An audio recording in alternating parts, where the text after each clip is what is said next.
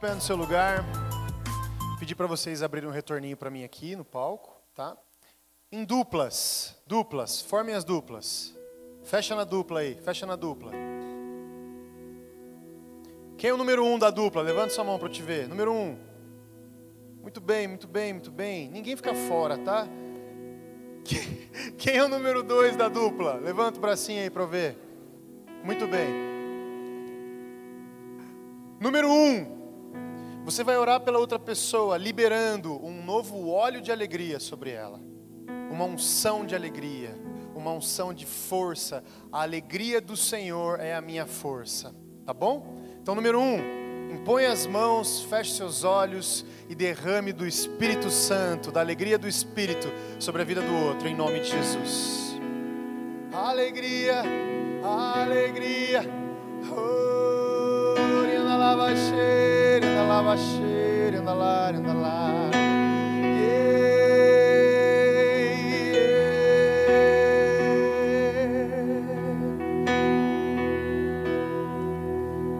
Toda dor vai embora, todo medo vai embora. Oh,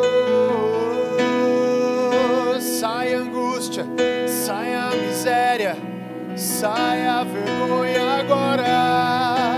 Recebe alegria, recebe alegria, a alegria do Senhor é a minha força. Assim que eu luto minhas guerras, recebe alegria. Amém. Número dois, deixa eu ver você. Número dois, levanta sua mãozinha. A sua missão, a sua missão é liberar um renovo do batismo do Espírito Santo sobre a vida do outro. Os dons do Espírito, a manifestação do Espírito, a vida dos céus, que só o Espírito Santo pode dar. Uau! Feche seus olhos, impõe suas mãos e comece a orar. Libere, libere, libere. Anda lá, cheira, anda lá, anda lá, anda lá, anda lá, anda lá, anda lá. Espere em Jerusalém. E orem que quando descer sobre vós o Espírito Santo, vocês serão batizados com poder, com fogo, com glória os céus na terra. Recebe um vinho novo, um novo poder, no nome de Jesus. Você é meu filho, eu te quero, eu te encho. O poder do Espírito Santo nesse lugar, o poder.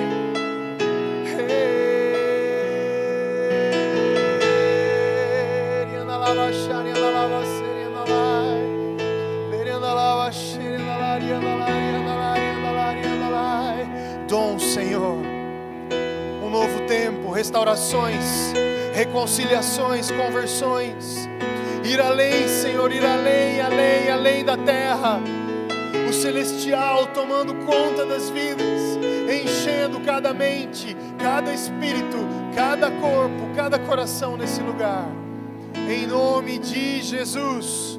Aleluia. Amém. Quantos se sentem mais, mais cheios do Espírito Santo nesse lugar? Deixa eu te ver. Então olha para essa pessoa que estava orando com você e dá uma gargalhada para ela. Olha que coisa boa. Que coisa boa. Agora dá um abraço apertado, fala eu te amo tanto. E antes de sentar, exercite o beijo. Dê um beijo nessa pessoa. Vai, Lucão. Vai, Lucão. Agora sim, pode sentar. A alegria do Senhor é a nossa força. O Espírito Santo enche esse lugar e Ele está aqui, amém? Você lembra quando foi a última vez que você chorou de alegria? Agora? Que coisa linda, Vera. Coisa boa te ouvir falando isso. Ah, que lindo. Você consegue lembrar quando é a última vez que você chorou de alegria? Coloca a foto aí, gente. A gente passa vergonha ao vivo aqui, tá? Ó. Essa semana eu tive lá no Supra Sumo, na Dunamis Farm. E o Rafa teve comigo lá, Rafa, né? Gente, o Rafa é uma benção, o Rafa é de Santa Catarina, amigo nosso, da família nossa, né? Ele, ele é da família do Lucas também, que é da nossa família também. Ou seja, nós somos todos uma família aqui. O Rafa estava lá sofrendo comigo, né, Rafa, nos treinos físicos. Eu já vou contar essa parte já. Rafa, seja muito bem-vindo que é a tua casa. É a segunda vez que você está com a gente aqui. É uma alegria ter você com a gente aqui. Isso é uma bênção, cara. Glória a Deus pela sua vida. As nações, as nações. E, e eu recebi uma mensagem da Ana Paula, tinha muito pouca internet lá, estava meio fora de órbita, sabe? E é bom ficar de, fora de órbita às vezes, você concorda com isso? Porque a gente fica nesse troço aqui colado, com o nariz colado nessa tela, meu Deus do céu. Então eu usava o celular assim uns, uns 15 minutos por dia. Pra você ter uma ideia, chegava no final do dia, a bateria estava 98%. Acho que nunca aconteceu na minha vida, nem na época do StarTAC. E aí eu recebi uma mensagem da Ana Paula, e ela falou assim para mim, então, amor, é, tá tudo bem, não sei o que, tal, tal. Aí, sabe, peguei o Gael hoje à tarde, sabe o que ele falou para mim?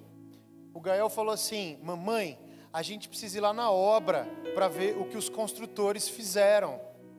Vou explicar o contexto para vocês. Eu estou construindo. Quem aqui já construiu uma casa? Deixa eu te ver. Cara, você sabe o que eu estou passando. Nego, você sabe o que eu estou passando. Estou na fase final, estou no acabamento. Tô... Tem... Todo mundo está lá agora. E, e eu é muito intenso isso. Eu vou duas, três vezes por dia na obra. Vou, acordo, deixo o Gael na escola, vou lá, volto do almoço, passo lá e tem que supervisionar isso, amarrar aquilo, ajeitar aquilo, sabe? E aí ela me manda essa mensagem. Quando eu recebo isso, eu começo a chorar. Eu começo a chorar. Não estava doendo, tá? Não estava doendo. Eu começo a chorar de alegria, sabe? Eu estava a 350 quilômetros daqui, numa fazenda, sem internet com uma sensação térmica, né, Rafa? De 60 graus Celsius. A gente acordava de manhã e sentava a tomar café? Não. Ah, o Theo está esticando a gente. Né? Então a gente acordava de manhã e o Theo botava a gente para fazer treino físico, né, Rafa? E eu vou até contar agora uma parte para você disso. Então ele trouxe um cara que é do grupo, é um dos líderes do Adidas Runners no Brasil, que é o Guerreiro com o time dele, e esses caras botavam a gente pra pular, e burpee, não sei o que e tal. E eu treino, cara. O Rafa também treina, né, Rafa? Não adiantou nada treinar, cara. Não adiantou nada. O Zé falou, cara, depois você me. O Zé é meu treinador. Depois você me conta quando você voltar, hein? Porque, ó, você tem que ser um dos melhores. Não, não tinha melhores lá, né, Rafa? Matou todo mundo. E aí no primeiro treino, no primeiro dia, ele falou assim: ó, acabou uma hora de treino, abaixa, levanta, sua, transpira, uma loucura. Ele falou assim: ó, beleza, já acabou. Quem quiser pode descansar, mas vocês sabem que Jesus na palavra ele fala que quem faz só o que tem que ter feito, né? Vocês já entenderam, né? Então, ó, eu tô saindo correndo daqui agora, vou até a porteira lá e volto. Quem quiser vem junto comigo. Tá bom, vamos lá. E vai, corre. Cara, na hora que a gente tava voltando, nós temos uma história aqui que é o sprint final. Tava para chegar, mas cara, tava morto. Meu esqueleto tava chorando por dentro cara, onde você vai? Que isso? Meu corpo chorava. Que isso, cara, onde você vai? E eu estava chegando. Aí eu comecei a andar. É o famoso Miguel antes da chegada, porque na hora de chegar eu ia chegar correndo. Né? Então deu, uns, deu um minutinho assim, comecei a andar, arrastar a perna. E aí o Israel bate no Rafa e fala assim: Vamos, Rafa, sprint final, corre. E o Rafa bate em mim: Vamos, Gão, sprint final, corre. A gente chegou lá e chegou. Cara, eu deitei do chão, fiquei 10 minutos deitado no chão sofrendo. E a gente fazia uma sessão em cima da outra, assim, sabe? Sessão atrás de sessão. Uma pauleira, teve sessão até quase uma hora da manhã nesse dia. E aí no outro dia acorda e vamos pro treino. Então eu estava assim, no limite, sem internet, temperatura 60 graus, uma sessão em cima da outra. O treino pauleira, né? Aí chega essa mensagem da Ana Paula. E quando eu recebo essa mensagem, sabe o que eu sinto? O Gael falando que quer ir na obra. Eu nunca pedi para o Gael ir na obra. Aliás, todas as vezes que a gente fala que vai na obra, o que, que ele fala? Ah, não, não quero ir lá, é chato. Cara, eu senti o poder, de verdade, o poder daquilo que está fora do meu controle. consegue entender o que eu estou falando? Você chegou lá? Eu estou isolado. A obra está lá. E de repente meu filho, de alguma maneira, de alguma maneira, ele quer ir lá supervisionar, checar, ajudar, se sujar, sei lá, mas ele quer ir lá. E isso falou muito forte no meu coração, porque o poder do que acontece fora do meu controle é o poder do que está fora de mim, sabe? E eu me senti muito amado. Pode tirar essa foto da vergonha gratuita aí, por favor? Obrigado. Eu só tirei essa foto porque a Ana Paula mandei um áudio, respondi para ela chorando. Fazia muito tempo que eu não chorava de alegria. Eu não estou chorando de alegria porque o Gael quis ir na obra, porque ele não fez nada na obra. Você está entendendo o que eu estou falando? Na hora Deus falou comigo. Você está entendendo que o que está fora do teu controle é onde eu te amo, é onde eu provo que não é no seu braço, que é além de ti. Uau! Eu estava fora de órbita, eu estava num negócio que eu, eu gosto de chamar de think time. Estava no meu tempo de pensar, no meu tempo que eu tirei para mim. A nossa rotina é muito louca. Então, como que eu fui sentir esse amor lá naquele lugar? Como que eu fui sentir que eu estava sendo cuidado e que Ele estava cuidando das minhas coisas, fora do meu controle? Só pode ser o Espírito Santo. Pode pôr a, o tema, deixar na tela. Acho que já está aí, né? Sabe, queridos, o Espírito Santo, ele é tão presente e tão eficaz que a gente, e essa é a minha missão hoje, a gente não pode ignorar ele. 1 Coríntios 2, de 9 a 10 diz: Eu vou ler para você, essa aqui você não precisa abrir. Todavia, como está escrito, olho nenhum viu, ouvido nenhum ouviu, mente nenhuma imaginou o que Deus preparou para aqueles que o amam. Mas Deus o revelou a nós por meio do Espírito. Sabe, queridos, Ele nos surpreende quando nós simplesmente saímos da frente. Às vezes a gente fica na frente do trem. Deixa que eu cuido, deixa que eu faço. Eu sei, é minha experiência. Eu estudei, eu sei, eu sei. Deus está falando assim, ó. Get out, please. Dá licença. Deixa eu fazer. A nossa mente limitada, a nossa mente sozinha é limitada. É limitada. Sozinha ela é limitada. Ela tem uma idade para nascer, para morrer, do pó veio, para o pó volta. A nossa mente é pó. O que está funcionando aqui dentro hoje vai virar pó. Essa mente limitada, sem Cristo, muitas vezes não entendeu a paternidade de Deus Pai que nós temos através do Filho dele. Sabe, muitas vezes a gente está resistindo, mantendo uma religião, mantendo um tipo de espírito de sobrevivência, de Deixa comigo, o negócio é comigo. Eu resolvo as questões da terra. Eu faço, eu arrumo, eu ajeito, eu penso. As soluções são minhas. Nesse mundo quem manda sou eu. É o meu controle, é a minha mão. Eu estou te levando só para um lugar é, antagônico, é uma antítese do que eu creio que nós somos e quem nós somos para você entender. Quantos se enxergam aqui muitas vezes tentando manter o controle da situação? Deixa eu te ver. Normal. Então eu só estou fazendo esse exercício porque às vezes fala assim, nossa, mas não é bem assim. Não, em Cristo não é, mas sem Cristo é bem assim.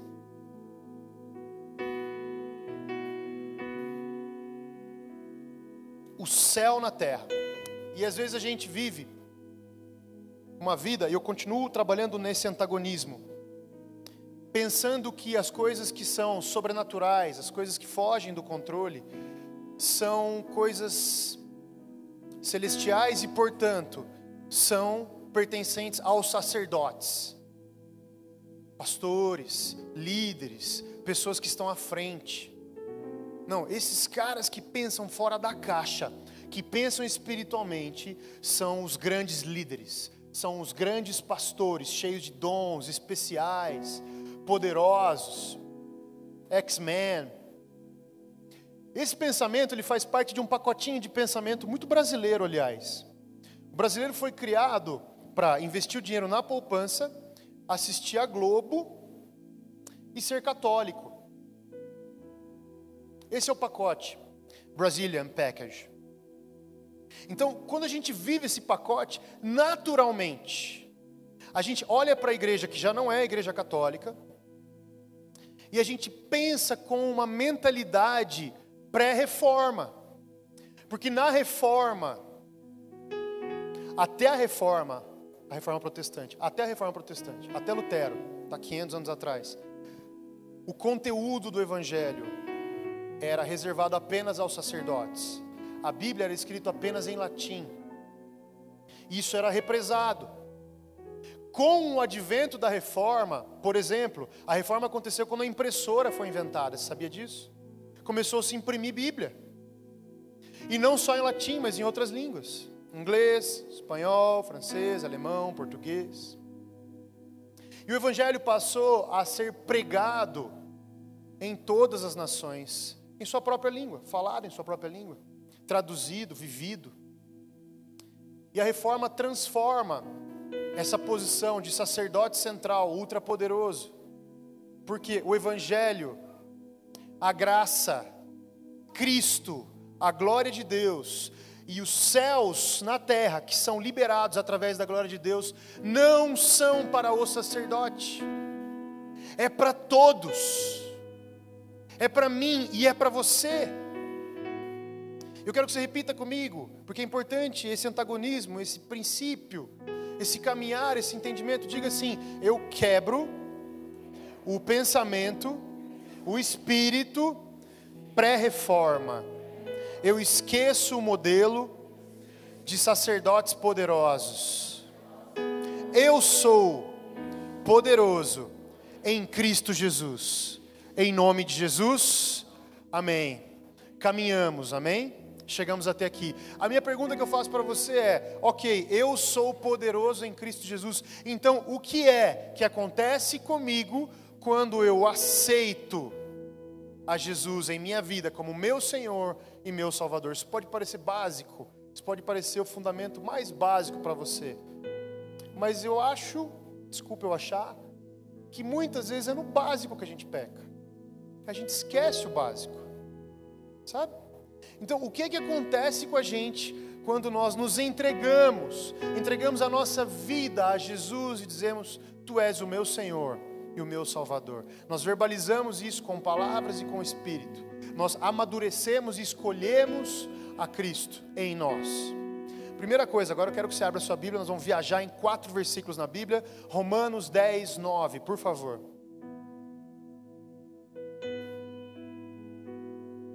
Romanos 10, 9 diz: Se você confessar com a sua boca que Jesus é Senhor e crer em seu coração que Deus o ressuscitou dentre os mortos, você será salvo. Posso te ouvir dizendo amém? A primeira resposta para quando você entrega a sua vida para Jesus é que você é salvo. Onde estão os salvos nesse lugar? Glória a Deus. Segunda coisa, João 1,12. Abre aí, João 12.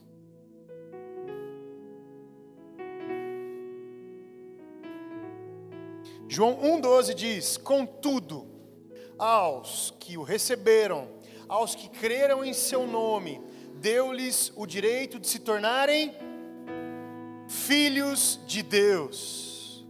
E ó, deixa eu contar para você uma fofoca: não é só filho, é filho amado de Deus. Então, quando eu entrego minha vida para Jesus, eu sou salvo. Quando eu entrego minha vida para Jesus, eu passo a ser considerado de criatura a filho amado de Deus. Terceiro, João 3,16, um pouquinho para frente.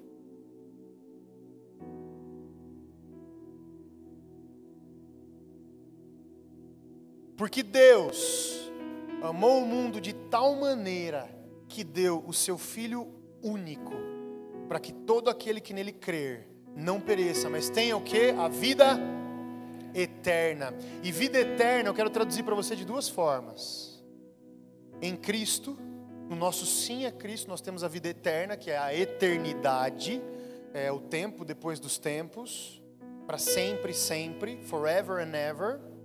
Sim, mas nós temos uma outra coisa: a eternidade em nós agora. A vida eterna é o inédito da terra que nós recebemos em Cristo. Quando Cristo recebe a voz do Pai, ouve a voz do Pai, esse é meu filho amado, em quem eu tenho prazer. Aquela pomba desce, a voz desce, o Espírito Santo é reconhecido por nós, o sobrenatural é reconhecido por nós. Cristo vem, faz milagres e milagres e milagres, e depois ele diz que eu e você faríamos coisas, obras maiores que ele fez. E ele diz: Eu tenho que ir embora, e o Espírito vem, e o Espírito vem, e nós somos cheios desse Espírito, que é a própria eternidade, o céu em nós, aqui e agora. Olha para o lado e fala assim: a eternidade em nós, aqui e agora. Então ele te amou, ele me amou de tal maneira que ele liberou o sobrenatural sobre mim e sobre você. Uau! Atos 2, 38, vamos lá? o último dos quatro versículos que eu disse que leria como resultado da nossa entrega a Cristo. Atos, capítulo 2, versículo 38. Pedro respondeu: Arrependam-se, e cada um de vocês seja batizado em nome de Jesus Cristo para perdão dos seus pecados, e receberão o dom do Espírito Santo. E receberão o dom do Espírito Santo, e serão cheios do Espírito Santo, e serão como vasos, cheios de uma matéria sobrenatural, celestial, de uma pessoa que se chama Espírito Santo de Deus. E eu quero ter certeza de que todos nós chegamos na mesma página, que todos nós estamos na mesma página então nós faremos a mesma oração agora, crendo e entregando a nossa vida a Cristo, para que todos nós, todos nós, recebamos de maneira gratuita, gratuita, ou confirmemos de maneira gratuita. Talvez você nunca fez essa oração, talvez você vai se reconciliar nesse momento com essa oração, mas gratuitamente você será salvo, se tornará filho de Deus, receberá a vida eterna, sobrenatural através da sua vida, e você receberá o dom do Espírito Santo. Feche seus olhos. Pai, muito obrigado por essa manhã. Repete isso comigo. Pai, muito obrigado por essa manhã. Eu quero entregar minha vida nesse lugar. Simples assim. Toma minha vida. Cristo é o meu Senhor e o meu Salvador. Jesus, eu sou teu amigo, porque você é o meu amigo. Você me estendeu a mão e eu corro para ti nessa manhã. Eu respondo o teu amor naquela cruz. Eu morro contigo e eu ressuscito contigo. Eu estou vivo em Cristo Jesus. Eu sou salvo. Eu sou filho. Eu tenho a vida eterna. Agora eleva suas duas mãos aos céus e diga assim: Eu recebo em minha vida o dom, a presença, a pessoa do Espírito Santo, em nome de Jesus. Amém, amém, amém e amém. Você pode dar uma salva de palmas para o nosso Deus? Glória a Deus, aleluia, porque Ele é bom e Suas misericórdias se renovam a cada dia. Queridos, em Cristo nós somos reconciliados com o céu, sabe? E quando nós somos reconciliados com o céu, nós somos reconciliados com as coisas que são eternas do céu, como eu já disse. No nosso sim para Cristo, nós somos invadidos pela pessoa do Espírito Santo. E o que acontece é que tudo que era limitado passa a ser ilimitado. Talvez se você pense na sua conta bancária, você tenha muito ou pouco dinheiro, não importa. Se você tem mil reais na sua conta bancária ou um bilhão de dólares, você de mil reais ou você de um bilhão de dólares é limitado da mesma maneira, porque o dinheiro é limitado. O dinheiro não traz alegria. Ah, traz, claro, mas não é disso que eu estou falando. É só o dinheiro. Então, se você começar a observar as coisas dessa terra e começar a bater no topo delas, você vai perceber que tudo isso é limitado. E em Cristo nós atravessamos o topo das coisas da terra, o teto, porque o nosso teto não é mais a terra, é o céu. E fundamentalmente duas coisas são transformadas em nós: a mente. 1 Coríntios diz: Quem conheceu a mente do Senhor para que possa instruí-lo? Nós, porém, temos a mente de Cristo. Então, quando eu digo que você extrapola o teto, extrapola o vidro da terra e passa a ter uma mente celestial, é porque a Bíblia diz que a tua mente em Cristo é a própria mente de Cristo. Nós podemos extrair da nossa mente a partir de agora não mais só o pó, não mais só aquilo que é matéria, mas aquilo que é celestial. Porque afinal de contas, quantos creem? Cristo é celestial. Outra coisa que muda em nós é o nosso espírito. Em 1 Coríntios 2,12 diz: Nós, porém, não recebemos o espírito do mundo, mas o espírito procedente de Deus, para que entendamos as coisas que Deus nos tem dado gratuitamente.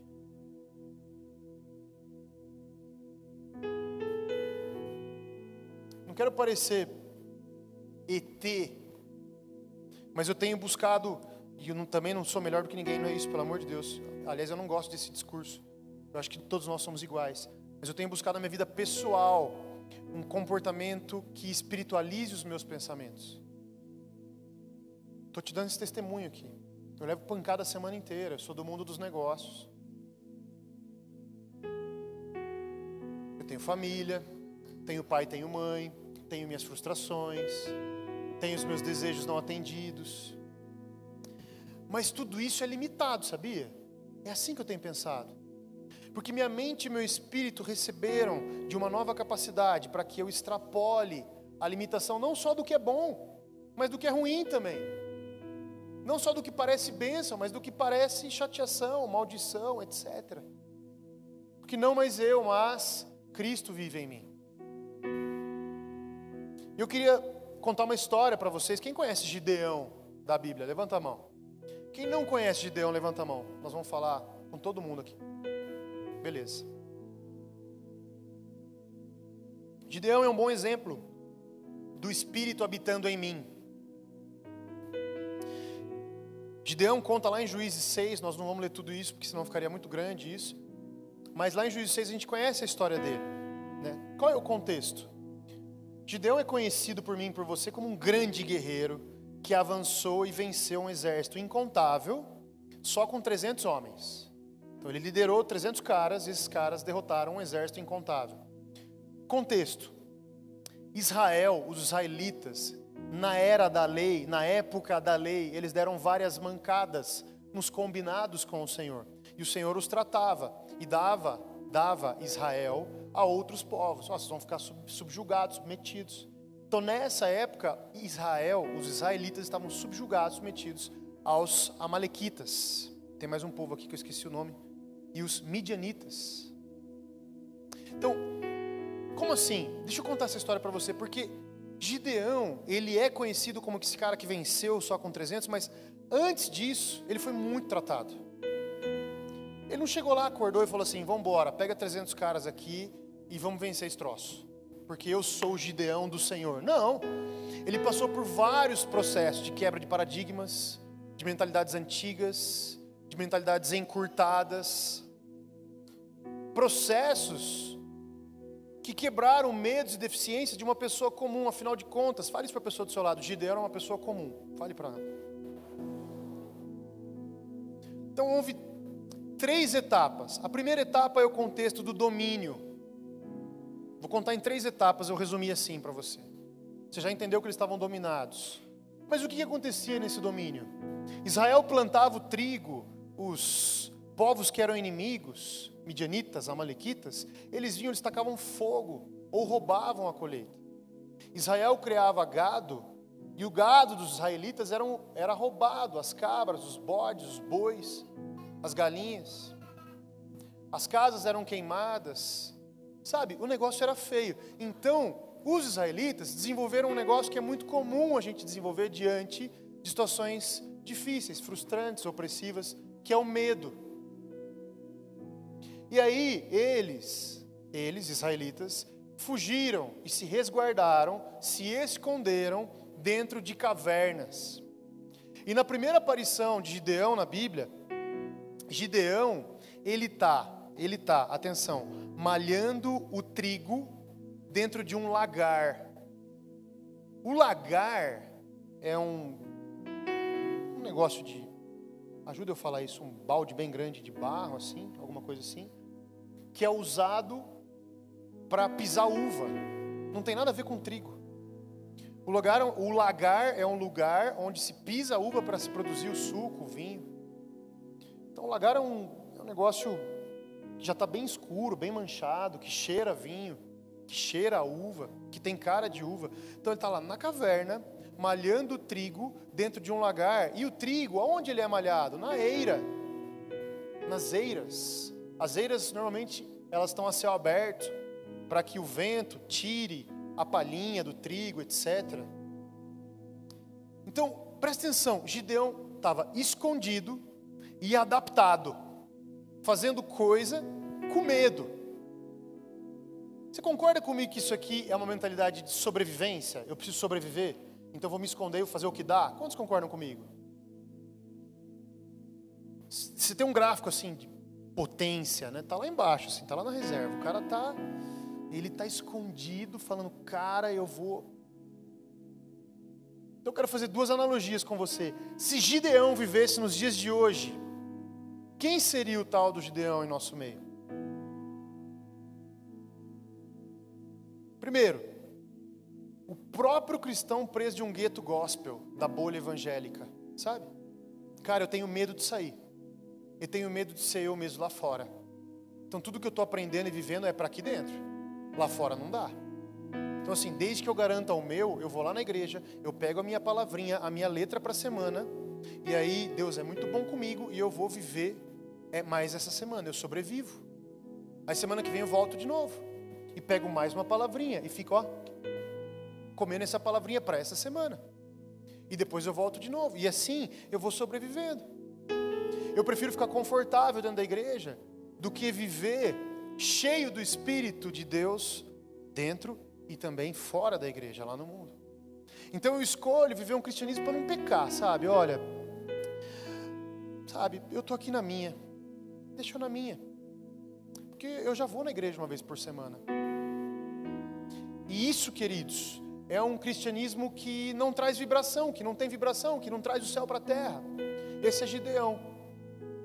A segunda analogia que eu quero fazer com Gideão é que pode até ser alguém que conheça Deus, sabe? Alguém que conhece Deus, que já viveu com Deus, que caminha com Deus em qualquer religião, mas que tem a sua segurança na sua mão. Não porque ele é um controlador, quer controlar tudo, mas porque ele tem tanto medo que ele precisa confiar na mão dele, ele não pode confiar no outro, no próximo. E se não consegue confiar no próximo, também não consegue confiar no céu. Sabe? É o cara que ele prefere manter a situação sob controle porque, de fato, ele quer andar sobre a terra e não sobre a água. Falta fé. Então ele exerce confiança em si mesmo. Muito bem. Então, essa primeira parte das três é o contexto de dominação. Presos numa caverna, adaptados, cheios de medo e com uma relação aqui com os dias de hoje. Todos comigo até aqui? A segunda parte é quando acontece o shift, é quando acontece a virada na mente.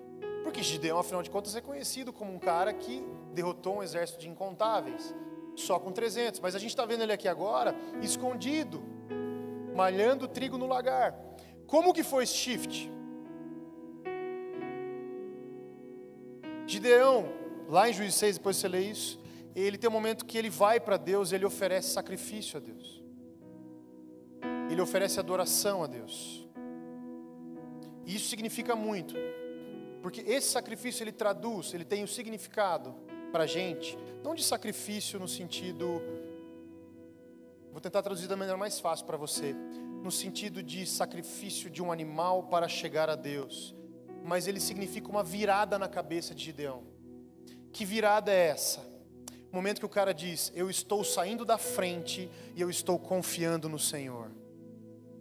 É o momento onde, onde ele diz assim: A minha devoção não está mais em ficar malhando trigo dentro da caverna em um lagar. A minha devoção está na minha confiança no Senhor. A minha devoção está no Senhor. Eu não vou mais me esconder. Eu saio da frente. É a libertação do eu. Gideão está livre. Porque ele passa a dizer assim: é tudo teu. Eu te adoro. Minha devoção é tua. Nada mais importa para mim a não ser o Senhor. O Senhor é minha manhã, minha tarde, minha noite. O Senhor é o meu domínio. O Senhor é o meu amigo. O Senhor é a minha confiança. O Senhor é a minha comida. O Senhor é a minha saúde. O Senhor é a minha segurança fora dessa caverna. Eu te adoro. Eu te adoro.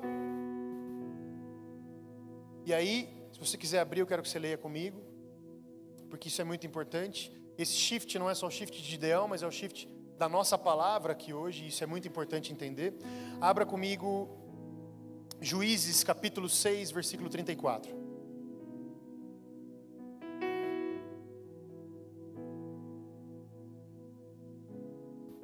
Juízes capítulo 6, versículo 34.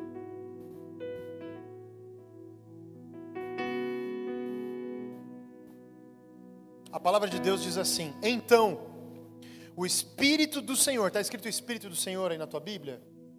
Sim? Então, o Espírito do Senhor apoderou-se de Gideão, e ele, com toque de trombeta, convocou o povo para segui-lo. Esse foi o shift. A devoção foi entregue, e de repente, quando ele escolhe se conectar com o Senhor, quem toma conta dele? Quem enche ele? Me conta. O Espírito de Deus, o próprio Deus, o Espírito do próprio Deus. Então Gideão, Gideão toca a trombeta e reúne um exército. E esse exército é mais ou menos 32, 33 mil caras. Mas era um exército contável. Era um exército que você conseguia ver o exército, saber quantas pessoas tinham ali. E a Bíblia diz, eu já falei, eu não quero ser repetitivo, que inclusive os camelos do exército inimigo eram impossíveis de ser contados. Multidões. Você consegue imaginar? Vamos pensar, você sobe num vale. Pensa na história. Você sobe num vale e fala assim: vamos planejar a nossa batalha. E quando você chega em cima do vale, parece um formigueiro de homens e camelos fazendo assim, ó. Até a curva da terra, lá no fundo. Você olha para isso e fala, cara, não vai dar. Mas eu tenho 32, 33 mil e o Senhor está comigo. Mais ou menos isso, tá? E aí ele vai para a batalha com seus milhares. Fica em juízes, vai lá para o juiz 7, porque isso aqui também é muito importante. Então ele começa a marchar, começa a caminhar e fala: Eu vou liderar Israel contra esses caras. E nós venceremos, porque o nosso exército é bravo, é corajoso. Vamos lá. Versículo capítulo 7, versículos 2 e 3. E o Senhor disse a Gideão: Você tem gente demais para eu entregar Midian nas suas mãos. Olha isso, uau. A fim de que Israel não se orgulhe de mim, dizendo que a sua própria força o libertou, anuncie, pois, ao povo que todo aquele que estiver tremendo de medo poderá ir embora do monte Gileade. Então 22 mil homens partiram e ficaram apenas 10 mil. Pode vir comigo aqui. 32 mil mais ou menos. 22 mil foram embora de medo. E ficaram 10 mil. Agora vai. E aí o Senhor faz mais uma seleção.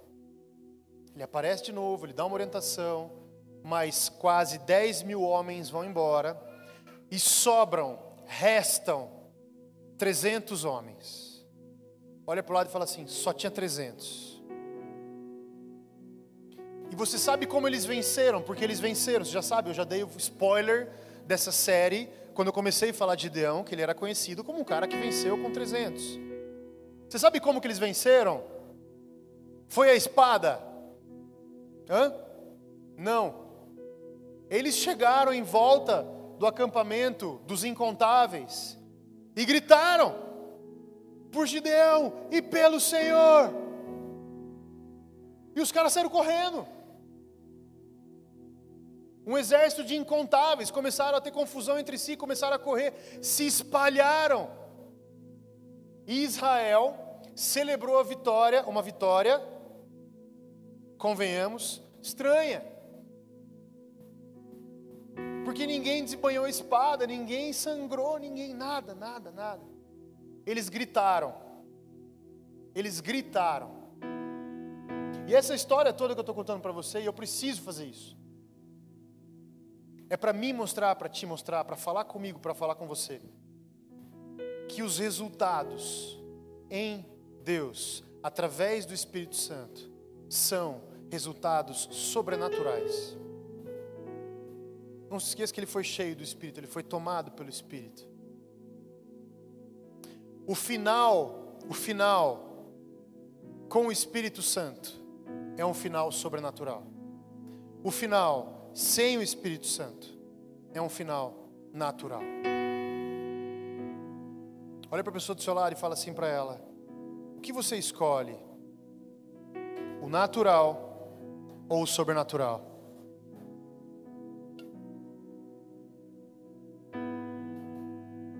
Você tem dois jeitos de sair daqui hoje. Com uma mentalidade de sobrevivência, uma mentalidade de escravo, que você não é. Amém? Ou a mentalidade de vida abundante, aquele que é filho, que sabe que é filho e cheio do Espírito, portanto. Então, se você detecta em você mentalidades de sobrevivências, de sobrevivência, aquela mentalidade de não, só mais essa semana, depois eu vejo mais essa semana tal. Se você não se entende ainda como alguém celestial e eterno, mude isso, escolha mudar isso. Para de entrar no jogo para não perder e comece a entrar no jogo para ganhar. Tem uma grande diferença isso. Sabe técnico retranqueiro? Eu sou palmeirense. E o meu time, meu time, é o melhor do Brasil, o maior campeão, você já sabe disso, né? Nós temos um estilo no Palmeiras. O Palmeiras tem um estilo eterno. O Palmeiras pega um técnico, o cara joga para frente seis meses, um ano, até ganhar título. Daqui a pouco os caras trazem um Felipão de novo. Daqui a pouco os caras trazem um mano, trouxeram um mano. O mano conseguiu ficar um mês e meio no Palmeiras. Graças a Deus foi só isso. Eu não sei se você gosta de futebol. Eu já gostei mais. Mas é pra, só para fazer uma analogia. Quando você liga a TV, Jogo começa à tarde, cara. Você vai dormir meia-noite. E você vê o seu time jogando só para não perder. Cara, isso é um saco. É um saco viver jogando só para não perder. Segura, segura, vamos lá. Segura aqui, segura aqui. Entra para ganhar, meu. Vou ficar acordado até meia-noite. Faz valer a pena. Amanhã vou ter que acordar cedo, fazer café da manhã, tomar banho, levar o filho na escola, resolver problema o dia inteiro. Vou ficar acordado até meia-noite aqui, mas joga para ganhar que eu quero ver. Olha para a pessoa do seu lado e fala assim para ela: mude a sua mentalidade, jogue para ganhar. Quem aqui já assistiu o filme O Resgate do Soldado Ryan? Novo, é um lançamento. Está nos cinemas de Pirapora do Oeste nesse momento. Essa história, eu não sei se você sabe, mas é uma história real, tá ligado? Uma história real. Esse filme é de 1998. Qual que é a história do Resgate do Soldado Ryan? Eu adoro esse filme. Até hoje eu assisto e eu choro. Aliás, eu choro em filme. Eu choro no Rei Leão. Eu tô chorando. A senhora, senhora Nylan, ela tinha quatro filhos na guerra. Todo mundo lembra?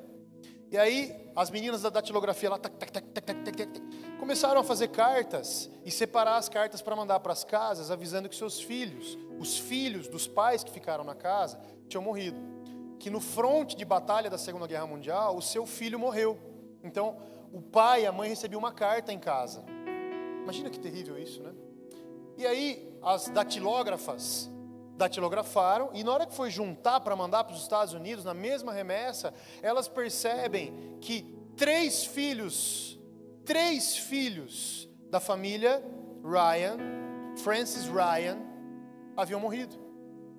E aí alguém fala assim, cara, nós temos que fazer alguma coisa. Nós não podemos simplesmente pegar essas três cartas, colocar no envelope e mandar para os Estados Unidos. Segura essas cartas, vamos resgatar o último, o quarto filho que está no front ainda. E aí eles chamam um cara, que é o Tom Hanks na história, que é o capitão, capitão John Miller. E o John Miller pega os sete melhores dele e fala: a nossa missão não é mais vencer o nazismo, não é mais tomar a Normandia, a nossa missão. A nossa missão é passar pelo meio de tudo isso e trazer o Ryan, James Francis Ryan, são e salvo para casa. Bora, bora. E eles entram. Você concorda comigo que é uma missão suicida? Você concorda? O cara estava lá no meio do negócio mais osso possível, lá nós temos que chegar lá. Vamos, onde está o cara? Está lá, vamos para lá. Eles tomam um tiro, eles se arrebentam, enfim. O John Miller, se você não assistiu, ferrei com o seu filme. Vai assistir porque é bom, mas o John Miller morre, o capitão. Quantos amam o John Miller? O cara é bom demais, meu. Você nem lembra do filme, mas você vai querer assistir de novo. O cara é bom demais. O John Miller pega no braço do Ryan, quando ele acha o Ryan, e ele fala assim pro Ryan: Ei, faça valer a pena. Ah.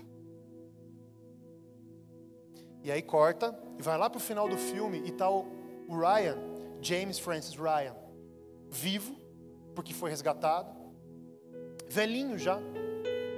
E ele fala a seguinte frase, já idoso, tá? Eu fiz o melhor que eu pude, e eu vivi a vida da melhor maneira possível. Gratidão, né? É de arrepiar isso, não é? Sabe, queridos, a gratidão e a rendição a Cristo. É isso que eu quero trazer para você hoje. Elas nos levam a uma vida que vai muito além da religião, da caixinha. A uma vida que é viver da melhor maneira possível. Salvo, filho, cheio do Espírito. Efésios 3,16 eu vou ler para você. Diz assim: Oro para que com suas gloriosas riquezas, queria que você olhasse para mim enquanto eu leio e preste muita atenção em cada palavra. Oro para que com suas gloriosas riquezas, Ele, Ele os fortaleça no íntimo do seu ser, com poder, poder por meio do seu Espírito para que Cristo habite em seus corações mediante a fé, e oro para que vocês, arraigados e alicerçados em amor, possam, juntamente com todos os santos, compreender a largura, o comprimento, a altura e a profundidade e conhecer o amor de Cristo, que excede todo conhecimento. Para que vocês sejam cheios de toda a plenitude de Deus.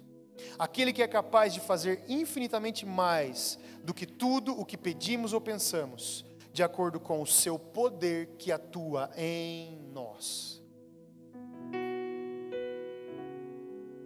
Queria que você pudesse dizer assim: Uau! Rafa, banda, pode subir aqui. Eu quero fazer uma declaração hoje. É uma declaração que vem de um estilo de vida que eu escolhi e que eu quero transmitir a você daqui de cima hoje, mas que é o meu esforço contínuo, é, é o meu fardo de amor, é o meu peso de amor todos os dias, nessa geração, nesse tempo. Eu quero declarar que é chegado, atenção, é chegado o fim do espírito de religião em nós, em nome de Jesus. Eu quero declarar que é chegado o fim da crítica natural em nós. Eu quero chegar eu quero declarar que é chegado o tempo do fim dos olhos naturais em nós, de tentar explicar as coisas pelo que nós vemos e não pelo que nós somos. Sabe, é chegado o fim do tempo que você vinha buscar uma letrinha para se virar durante essa semana, uma palavrinha ah, hoje não foi boa. Ah, hoje foi boa. Ah, hoje foi o fulano. Ah, hoje foi o ciclano.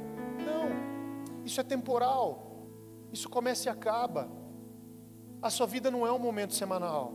A sua vida é eterna e celestial. Sabe, queridos, é chegado o tempo de viver reino. Reino de Deus. De ver, ver e viver a palavra e o Espírito. E o Espírito. A Bíblia diz que é o Espírito que nos convence. É Ele que nos muda, sabia? É Ele que nos transforma. É a pessoa de Deus que nos transforma. Não é um vídeo legal, uma luz legal, um cara que conta uma piada legal. É o Espírito de Deus. Você pode dizer amém? Eu quero falar mais duas últimas coisas para a gente encerrar hoje essa palavra antes da gente partir para a nossa oração final. Talvez você se sinta duro, e eu sinto no meu espírito, de verdade, uma revelação, uma palavra de conhecimento em mim, que muitos estão me ouvindo dizer o que eu estou dizendo aqui hoje, estão sentindo assim, mas eu estou duro, duro, duro. Não penetra em mim isso. Eu não chego, eu não entendo, não alcanço, não tem jeito. É utópico, é fantasioso. Eu estou duro. Bate, cai de volta, não entra. Jeremias 23, 29. Não é a minha palavra como fogo, pergunta o Senhor e como um martelo que despedaça a rocha. Tudo que nós fizemos e falamos aqui hoje foi a respeito da palavra de Deus. Que o Espírito possa te convencer e me convencer de que Ele é o martelo, nós somos muitas vezes a rocha, que Ele está quebrando nesse dia, nessa manhã, nessa vida terrena, de hoje para sempre. Você sai quebrado e continua, confiando nele. É o fim do eu. E a segunda coisa que eu quero te dizer hoje, fique de pé no seu lugar.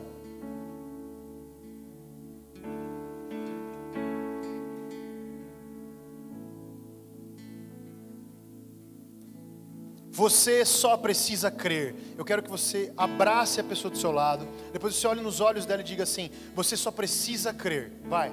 Exercício, exercício. Vamos lá.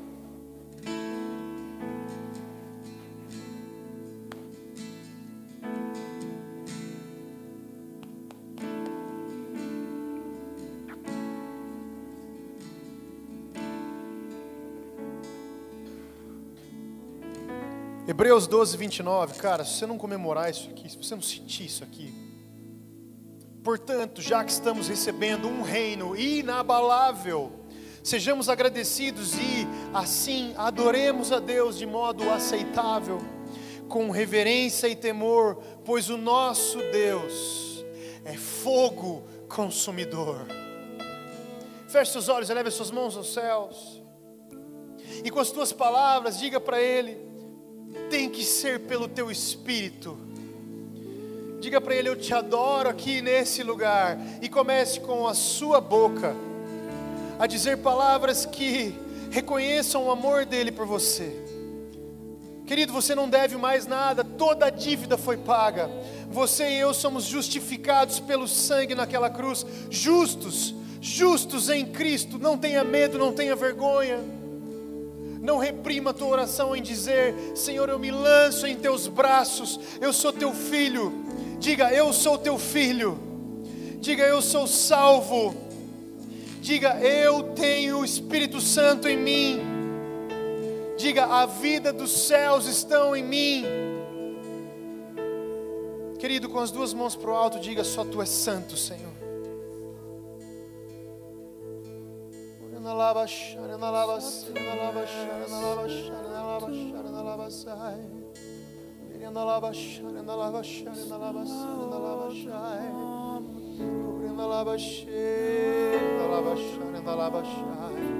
Deixa fluir, deixa fluir, deixa fluir.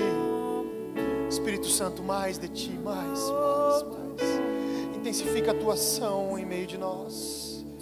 Nós queremos te ver, Senhor.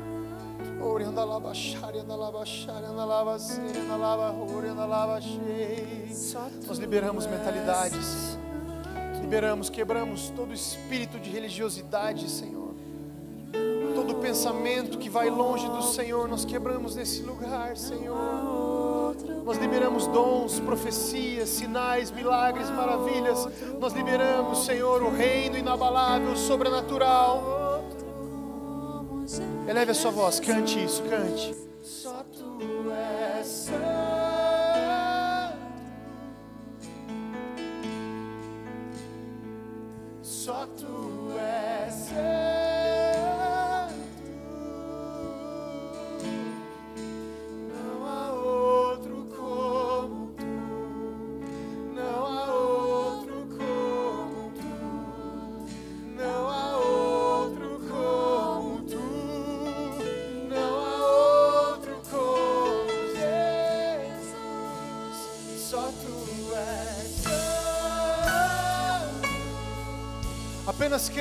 Querido, Ele está te enchendo. Só tu és.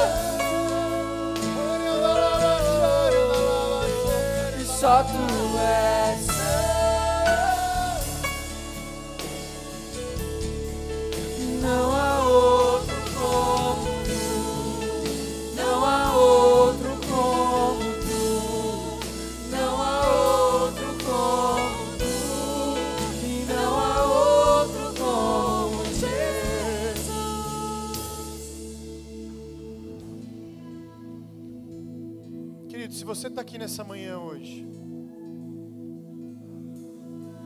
e você precisa de uma reconciliação com o Senhor, reconciliação, Ele te quer, Ele te quer.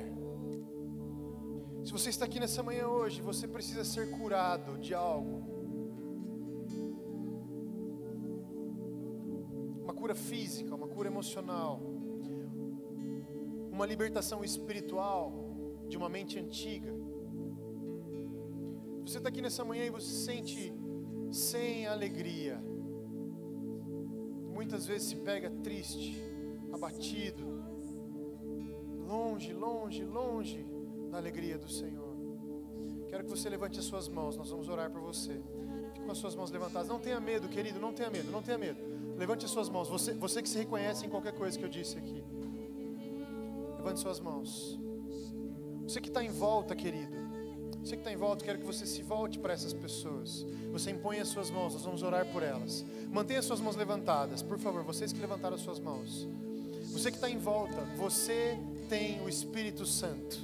O Espírito se move através de você. Se volte para as pessoas que estão com as mãos levantadas. Toda a igreja, vire para trás, para o lado. Encontre alguém para você orar por ela. E libere a tua voz, vai, vai.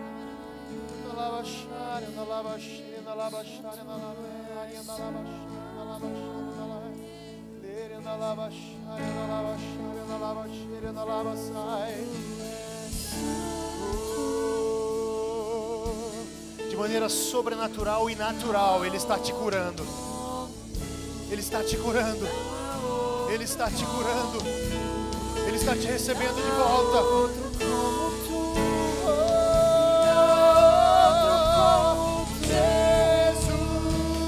Só tu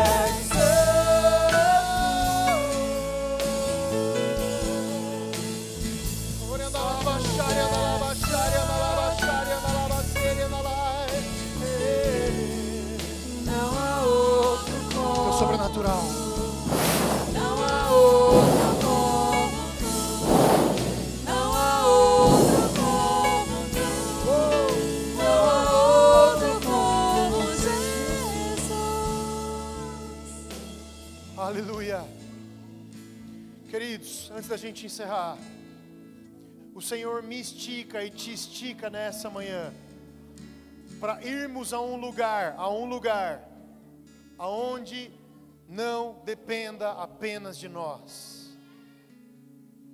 Entre escolher andar pela terra ou pela água, escolha a água. E quando alguém tiver com dor do seu lado, qualquer que seja a dor, antes de oferecer um Advil, um Dorflex, diga para essa pessoa assim: Eu posso orar por você? mais, muito mais. Nós veremos e viveremos mais, muito mais do céu na terra, em nome de Jesus. Esse não é um evangelho de segurança, querido.